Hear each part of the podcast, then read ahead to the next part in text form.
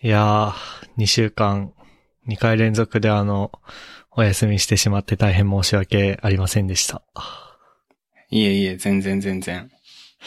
なんだっけな。先々週が、なんでだっけうん。あ、ワイン、ワイン飲んで具合悪くなったんだ。ああ、言ってたね。具合悪くなったっていうかね、頭痛くなったんだよね、めちゃくちゃ。なんか、うんうんうん。なんかお酒飲むとすぐ頭痛くな、なるんだよね。でも、難儀な体質だね。うん。でも分かった。なんかその、その前に飲んだ時は頭痛くならなかったんだよね。へえ。だから条件が分かった。なんだったん僕あの、あの、鼻炎とかアトピーとか持ってて、うん。だからそれを防ぐために抗ヒスタ、抗ヒスタミン剤っていうのを飲んでんのね。うん。あの、な、僕のやつなんてやつだっけな。なんか、フェキソフェナジンっていう名前の薬なんだけど、うん。まあそれを飲むと、なんか、かゆみが止まったり、あの、鼻が、鼻水が収まったりとかするのね。うん。で、なんか、どうやら、うーんとね、あ、っていうかその薬の話をする前にあれだわ。あの、頭痛くなる条件、ならない条件っていうのが分かったんだ。まず最初に。ほなんか、夜ご飯を食べた後に、う。うん。ん待ってよ。あ、そうそうそう。夜ご飯を食べた後にワインを飲むとうん。大丈夫なの。だから寝る前とかにね。ほいほいほい。でも、夜ご飯と一緒にワインを飲むと頭が痛くなるの。へえ。で、その法則に気づいて、うん。なんだろうな、みたいな。だって普通、普通なんか逆じゃん。あの、すきっ腹に酒をさ、入れない方がいいみたいな理論で言うとさ、うん。まあ夜ご飯の時に酒を飲むと、うん。すきっ腹じゃないところにお酒を入れるわけじゃん。はいはいはいはい。で、寝る前に飲むと、まあ、ある程度こう、なんつうの、消化終わ、終わり際ぐらいでお酒を入れるから、そうすきっ腹に酒になるわけじゃん。確かに確かに。でも、そうじゃないと。な、なんなんだろうなって思った、思って、もしやと思って調べてみたら、そのさっき話した抗ヒスタミン剤、抗ヒスタミン薬うん。どうも、なんかあれは、なんだっけな。なんかこう、お酒ってなんか大きく分けて2種類あって、うん。あーなんかど忘れしちゃったな。なんか不純物がいっぱい含まれてる酒と、そうじゃない酒。うん。あの、いわゆる蒸留酒と言われるようなもの、ウイスキーとか、ウォッカとか、その手のやつは不純物がそんなに含まれてなくて、逆にワインとかビールとかはいっぱい含まれてるんだって。で、うん。そういうなんか不純物いっぱい含まれてる系のお酒は頭が痛くなりやすくて、なんだっけな。それはなんだっけな。アミンだっけな。アミンだったか忘れたけど、なんかそういう成分が、うん。成分によっが、なんか分泌されるんだか入ってんだかわかんないけど、その、げ、げ、その成分によって、こう頭が痛くなるんだって。うーん。で、どうやら僕の飲んでいるその抗ヒスタミン剤は、こう、それを、なんかそれの作用を抑えてくれるらしいの。うん。なるほど。うん。だから、うんで、僕あの、朝ごはんと夜ごはん食べた後にその薬を飲んでるのね。うん。なので、夜ご飯の時にワインを飲むっていうことは、その抗ヒスタミン薬の作用がない時にワイン飲んでるし、夜ご飯食べた後はその作用が効いてる時にワインを飲んでるっていう。なるほど。そういう違いっぽかった。へえ。解決してる。今度から飲み会の前に、うん。あの、まあ、自分で軽く軽食食べて、で、その薬を飲んでからうん。飲み会に行けば多分頭痛くならない。ああ、いいね。うん、なんだけど、でも多分この抗ヒスタミン剤自体が、うん。そんなに肝臓に良くないはずなんだよね。あら。肝臓に良くないものを飲んで、 で、酒も肝臓に良くないから、うん。なんか肝臓いじめになっちゃうかなっていう感じがしてて、確かに。まあ、あの、なんだろうな。あんまりお酒飲まない方がいいんだろうなっていう 確かに確かに。感じですかね。へえ、じゃあ、聞いてる分には抗ヒスタミン剤っていろんなものに効くんだね。そうだね。うん、なんかそうみたいだね。すご。そう。なんか、あの、小さい頃から鼻とうん。肌が弱かったから、うんうんうん。皮膚科とか耳鼻科とか行ってたんだけど、なんかもらう薬同じなんだよね。へえ。だから万能っていうか、まあだから僕がアレルギー体質っていうだけなんだろうね。はあはあはあはまあわかんない。なんかあんまり薬の話とかしてて、なんつうの。あの、医療関係のこと適当に発信すると、 まずい気がするかあーら、これあの、なんだろうな。ただの雑談なんであ の、あの、こう、抗ヒスタミン剤飲んでから酒飲めばええんや、みたいな風に早がってにしないで、あの、あ。うん。自分で調べるなり、お医者さんに相談するなり、皆さんはしてください。お願いします。はい。っていう感じで、まあ、で、あ、そうだね。先週は、あの、単純にちょっと忙しくてっていう感じで、うんうんうん。あの、お久しぶりです、皆さん。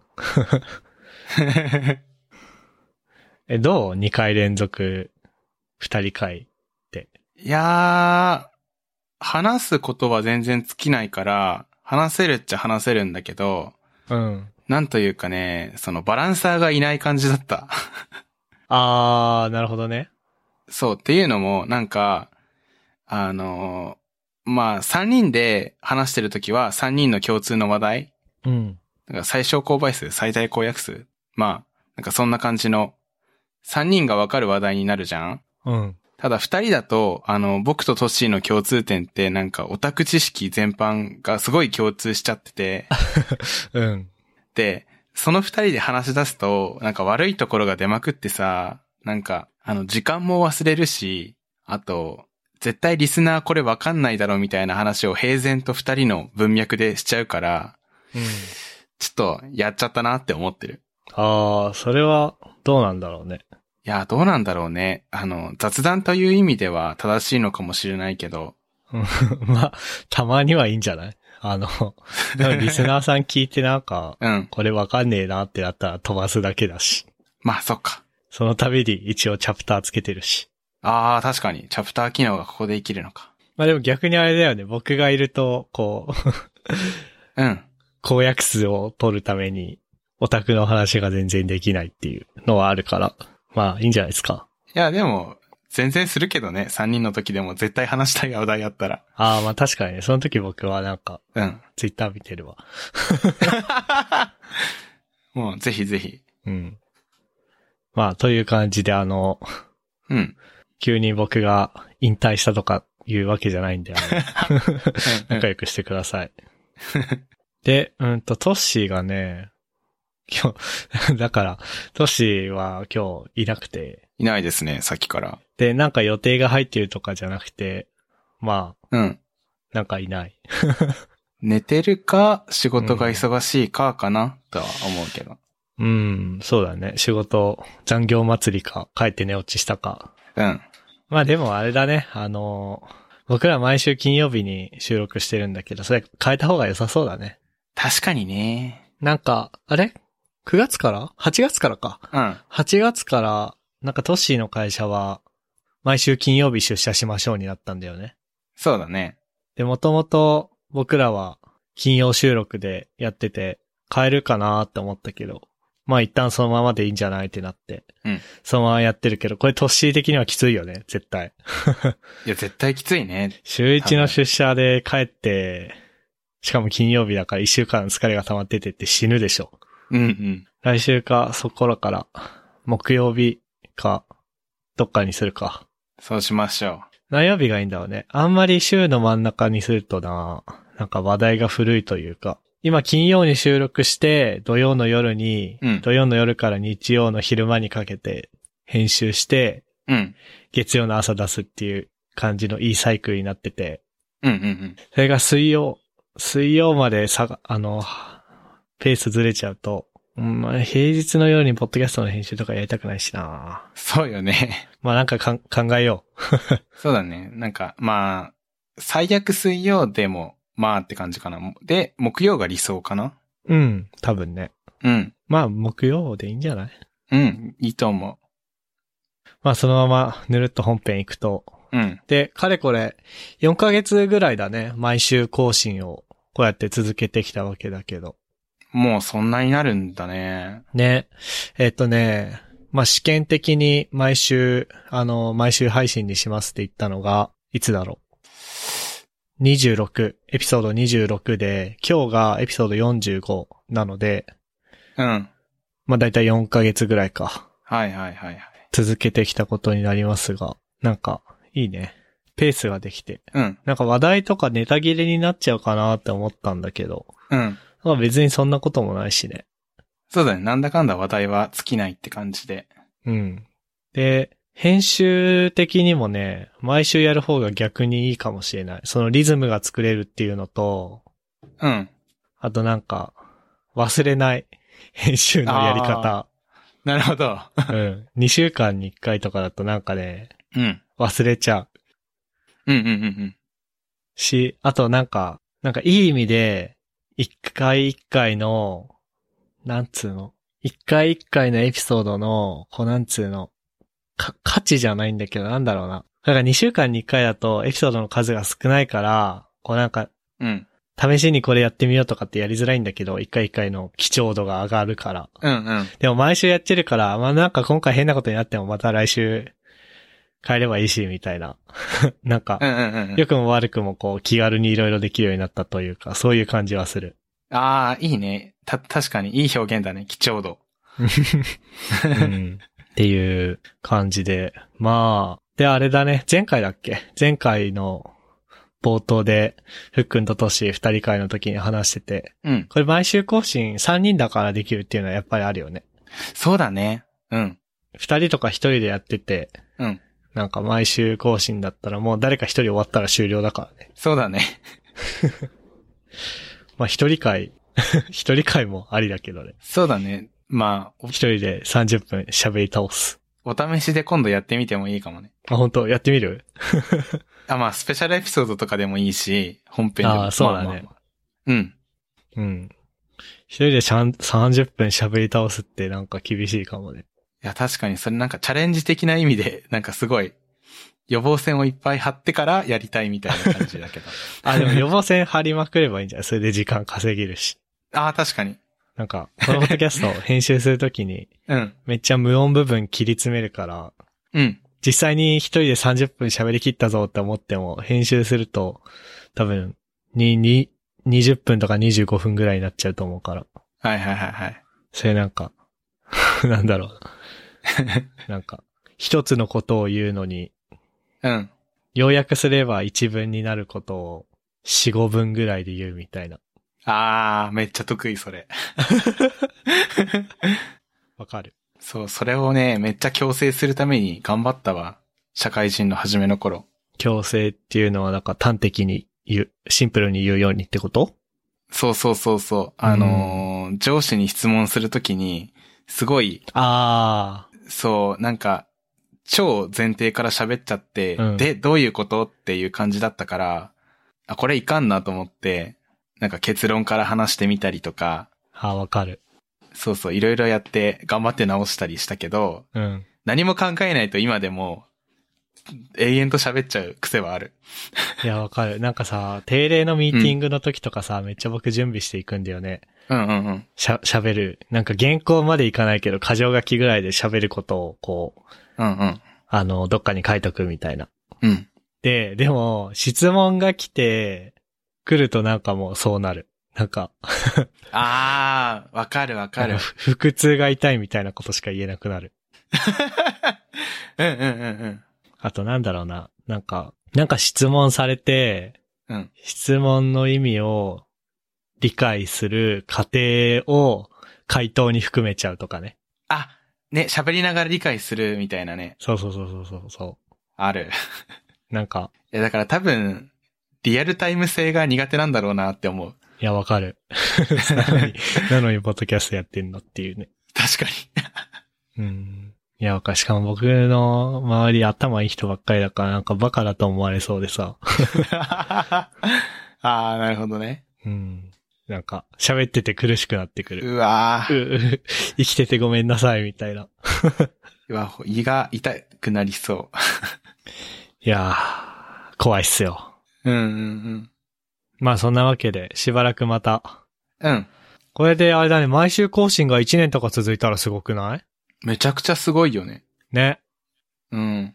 いやー、じゃあ、まあ目指していきましょを目指しましょよっしゃ。じゃあ、ふっくんの行くう。ああ、行きますか。いや、最近見たニュースなんですけど、なんか、あのーまあ、玄関とかに鍵ついてるじゃん。どんな家でも。うん。で、その鍵抜き差しする音、なんかガチャガチャっていう音あるじゃん。うん。なんかシリンダーが持ち上がったりしてガチャガチャって、なんかその音を解析すると鍵の形状がわかるみたいな研究がされたみたいで、うん。え、なんか、記事あるからちょっと詳しく読むと、なんかシンガポールの大学の研究チームの研究らしいんだけど、その、スマホアプリかなんかで、その鍵を差し込むガチャガチャっていう音を録音して解析したら、なんか、数、さ、何、数十万パターンある形状のパターンから3通りぐらいまで絞れるらしいんだよね。形状を。うん。で、なんかそれで合鍵作られたらやばいよねーって思って、共有したいなって思ったニュースです。ええこれ、うん、音の何を見てるんだろう音のさ、うん。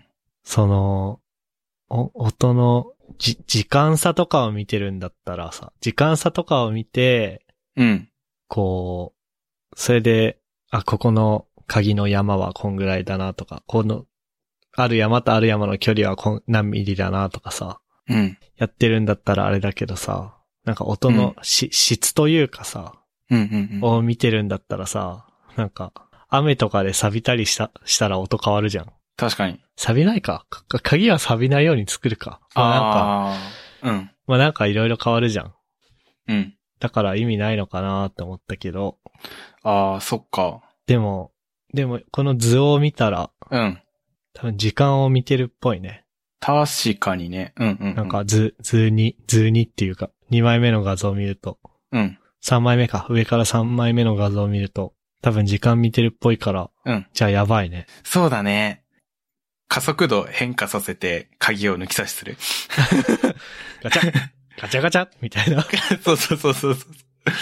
えすごいね、これ。確かに。でも、なんか遠くで撮ってもあんまり良くなさそうだから、うん。あの、多分、超至近距離で録音しないと無理そうだけど、超指向性マイクとか使ったらできちゃうのかねストーカーがやっちゃったら。超指向性マイクとか、あとはなんか、なんだろうな、郵便受けの裏に貼っとくとかじゃ、裏っていうか下に貼っといて音集めるとか。 あであ、うんも、うん、うん。 し、しんどそうだけど ね。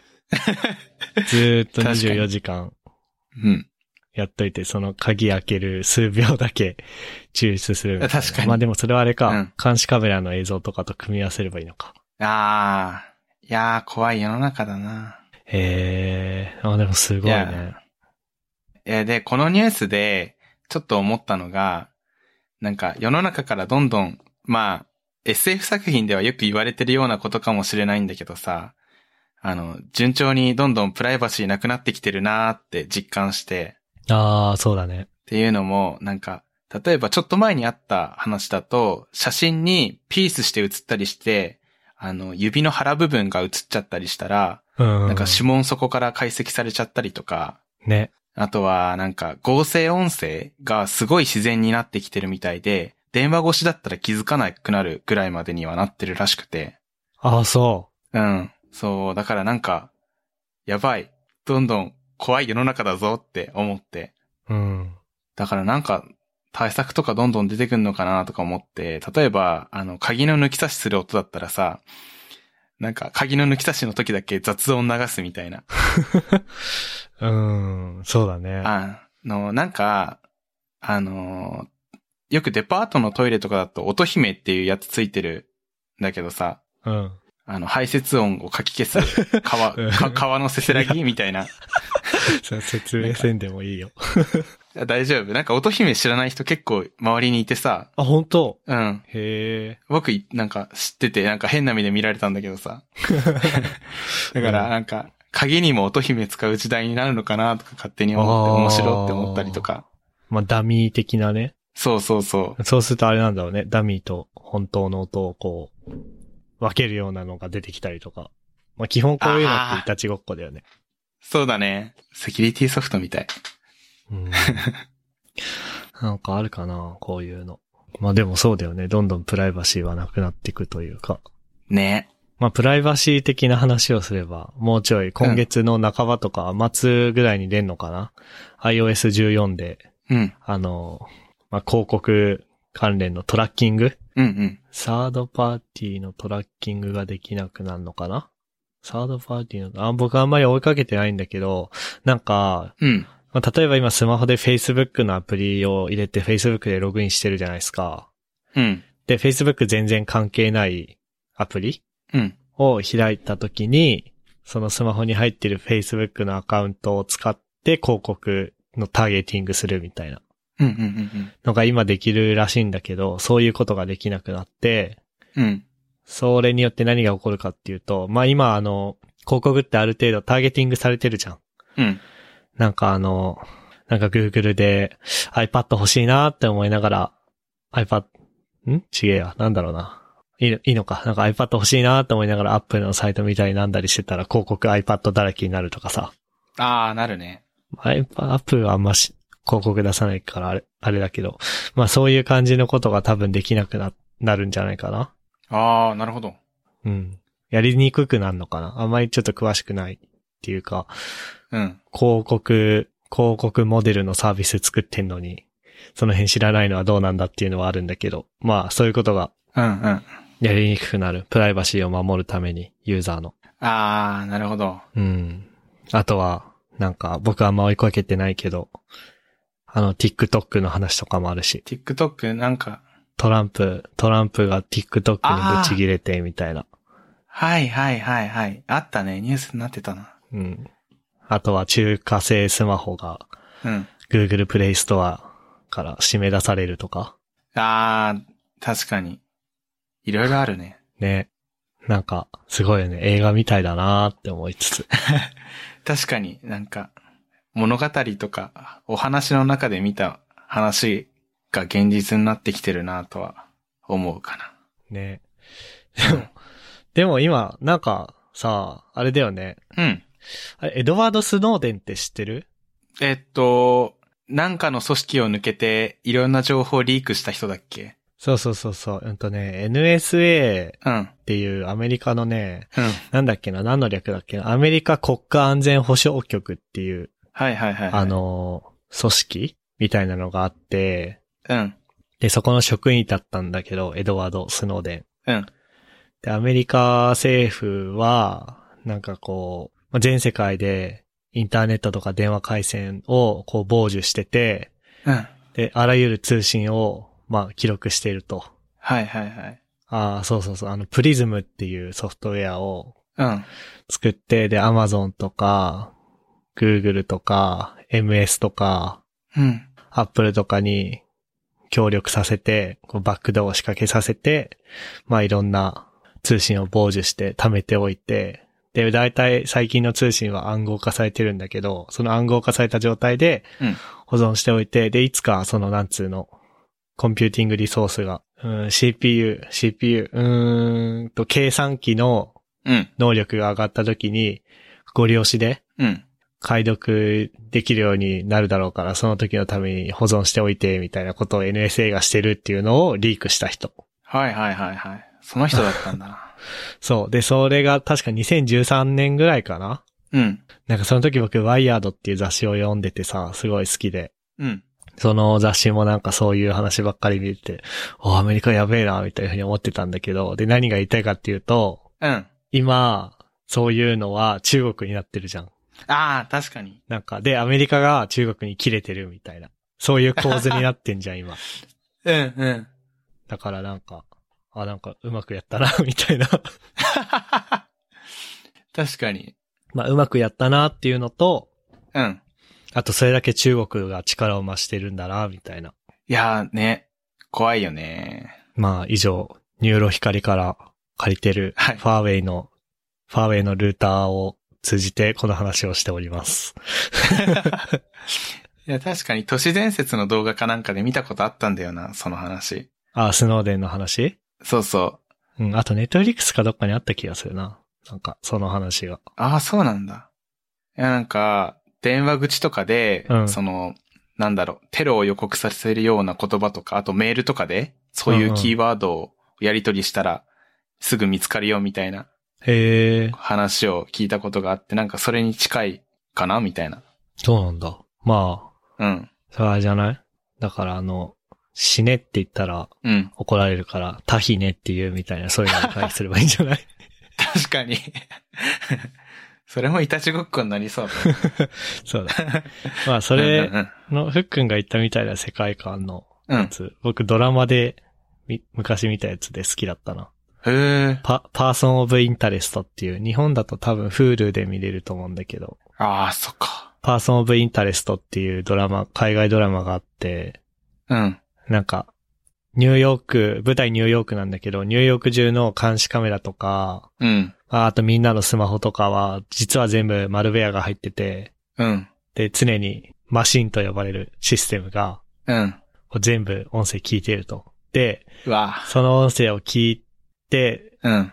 集めた情報をコンパイルした結果、うん。なんか、この人が犯罪に巻き込まれるみたいなのが算出されて、うん。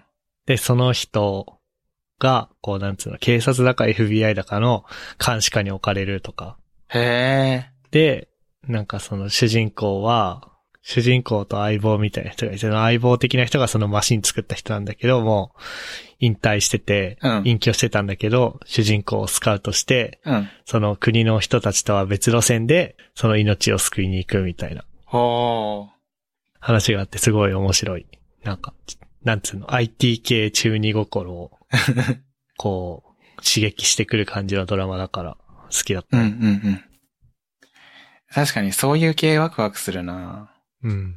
いや、でもなんか、じ、実際にできるようになってきそうな空気してきたよね、最近。うん。なんかサイコパスもそういう系だっけああ、犯サ罪イ係数とかって、パスは、そうだね。犯罪係数は、あれは、あれはなんかあれじゃない頭いい人たちが、うん。あこいつはふさわしくないっつってあー、そっか。るシ感ビじラだかシら。ステムさんたちがなるほどなるほど。うああれはちょい別かもしれなネタい。バネタバレかな今の。今の話題からネタバレってわかる人はそこまで知ってる人でし ょ。まあ、そうか。うんうん。っはい。っていう感じですかね。ていう感じです。何のは、何の、何の話 鍵、鍵を抜き差しする音から、うん鍵の形状がわかるようになったって話から、うん。まあ、プライバシーどんどんなくなってるよね、みたいな話になって、うん。で、なんかこういう話になったのか。うんうんうん。まあそうだね。でもプライバシーとかね、どうなんだろうね。まあなんか、僕 Google とか Facebook とかうん。にはどんどん、はい、どうぞ、どうぞ持ってってくださいって感じだけど ね。いや僕もぶっちゃけそっちかも。なんかそれによって便利になることの方が多いし。うん。わかる。ね。一応ね、Apple、Apple 製品使ってるけどさ、僕は。うん。 Apple 製品の強みはそういう Google とか Facebook みたいにユーザーの情報を、まあ売り物にしないっていうあのが強みなんだけど、あ。うん。そういうことが強みの、まあ Apple 製品の上でうん。 Google、Google 製の Google Chrome だとかを使っていますっていうね。うん。なるほどね。まあそんなとこっすかね、この話は。そんなとこっすね。で、そう、これは絶対話したいんだけど、お、何ですかまあ、昨日だね。今日9月4日で、昨日3日に、うん。まあ、なんかスーパーマリオブラザーズ35周年ダイレクトっていう任天堂の、うん。まあ、任天堂ダイレクトっていう任天堂がやっている、うーイベント、イベントっていうか、配信のうん。イベントあの、アップルの iPhone 発表会みたいな。うんうんそこで突如として発表された、まあ、スーパーマリオ 3D コレクションっていうゲームがあるんですけど、うん。うんこれはやばいね。これはね、いや3つのゲームが、まあ1つになったやつで、うん。うん。まああの、過去のマリオゲームの復刻版というか、なんだけど、うんまず64のスーパーマリオ64。はい。あの、絵に飛び込むやつ。うん。ボム兵の絵に飛び込むやつとか多分みんな頭の中にうっすらと記憶があると思うんだけど、それと、うんあとゲームキューブのスーパーマリオサンシャイン。うんうん後ろにポンプ背負って街の汚れを落とすやつね。うん。うん。と、あとこれ多分 B だと思うんだけど、スーパーマリオギャラクシーが一つになったソフト。うんうんうん。マジ、泣く。やばいよね。うん、ふっくんが一番思い出のやつは何僕はね、えー、ギリギリ64かな。おーん。僕ね、うん。スーパーマリオサンシャインなんだよね。はいはいはいは64はなんか友達ん家にあって、い。うん。なんか友達がやってるのを見てたぐらいなんだけど、うんうん。スーパーマリオサンシャインはめっちゃやった。もうなんかもう頭の中おーでずっと音楽流れてる今。マジあおの、 ー PV というか紹介映像を見た時泣くかと思 った。いやー、やばいですよこれ。いやなんかいいね、いいね、最高だね。うんうんうん。ほんと最高。なんか、なんかさ、こういう復刻版とかってさ、なんか例えばちょっと前に、うん。ファミコンミニだっけうんうんうん。ファミコンミニっていうなんか5000円ぐらいで買えるファミコンスーパーファミコンじゃなくてあのファミコンね。うん。とかが出たりとか、あと今スイッチで、スイッチの月額制のオンラインサービスうん。に加盟してると、なんかスイッチ上でファミコンのエミュレーター動くみたいなやつがあって、うん。公式でね、それで昔のゲーム遊べたりとかするんだけど、微妙にヒットしてないの、僕に。世代的に。はいはいはい。だってそうじゃないファミコンとかスーファミって僕らより、もう一回りぐらい上の世代の人たちの話じゃないそうだね。だいたい30代うん。行くか行かないかぐらいの人たちな気がする。そう。だからツイッターとかでみんな盛り上がってて、うおー、懐かしのゲームが復刻したぞとかって盛り上がってんだけど、まあ、全然響かないみたいな。うんうん。でも、まあ、そういうのって、まあ、順番にやっていくわけじゃん、やっぱり。そうね。ファミコン、スーファミ、まあ、64って来て。うん。で、ここに来てやっと、やっとゲームキューブのゲームが、うん。こう、出てきたと。はいはい。あ、まあまあ、Wii U とかの頃から一部ゲームキューブの、うんでもゲームキューブのゲームなかったよね。Wii U は64かなまあなんか忘れたんだけど、うん。まあ僕はゲームキューブ世代なんで、うん。やっとゲームキューブのゲームが来た。こう、こういう流れに乗ってきたっていう。はいはいはいはい。なんかほんと感動。いや、いいね。いやー。でもそういうのにひ、そういう復刻版任天、だから任天堂的にはさ、ほらほらお前らが子供の頃にやってたゲームを今、大人になって自分の金でゲーム買えるようになっただろほら復刻してるから買えよみたいなわけじゃん。うん。そうだね。あ、そういうののターゲットになっちゃうような年齢になったんだと思って。はいはいはい。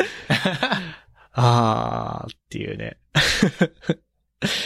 いやー、確かにね、対象年齢になってしまったな。ってしまって。だって2002年だよ、スーパーマリオサンシャイン。18年前だよう。わすごくない ?18 年前っていくつよに ?24-18。6歳か。じゃあ、小6 じゃねえや、小1とか、年長さんとかか。ー。うんうん。すごくない昨日、昨日のことのように思ってしまうよ、僕は。ねえ。いやキューブ、ね。いやーー、ゲームキューブ。当時や、これ、最、最強のグラフィックだなと思ってさ、ゲームキューブプレイしてたのにさ、うん。今になって見たりとか、あとギャラクシーの画質と比べたりするとさ、す ごいチープに見えるっていう、すごい不思議な感覚を味わってる。そうね。なんか、うん。 むっちりしてるよね、マリオが。してるね。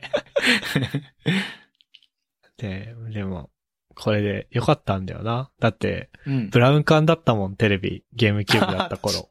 確かに。うんうん2002年って、だってさすがに一般家庭に液晶、その、うん。ちっちゃいゲーム、ゲームボーイとかはさ、うん。特に液晶だったけど、一般家庭のテレビ、液晶そんな普及してなかったよね、2002年とか。してたかないやー、してなかった気がする。友達ん家も僕ん家もブラウン管だったな。ねえ、そうだよね。うん。あの、ちちっちゃい画面でやってたよね。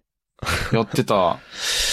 だから、その画面の時はこれでよかったんだよね。ね、なんか、ほぼ正方形の画面で。ねえ、ねえ、そうだよね。ねあ、そう、比率もね、違うもんね。4対3とね、うんうんうん。ちゃんと16対9で出してくれるらしいですよ。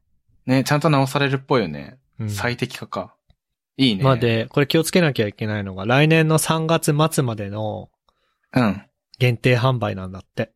へえ、そうなんだ。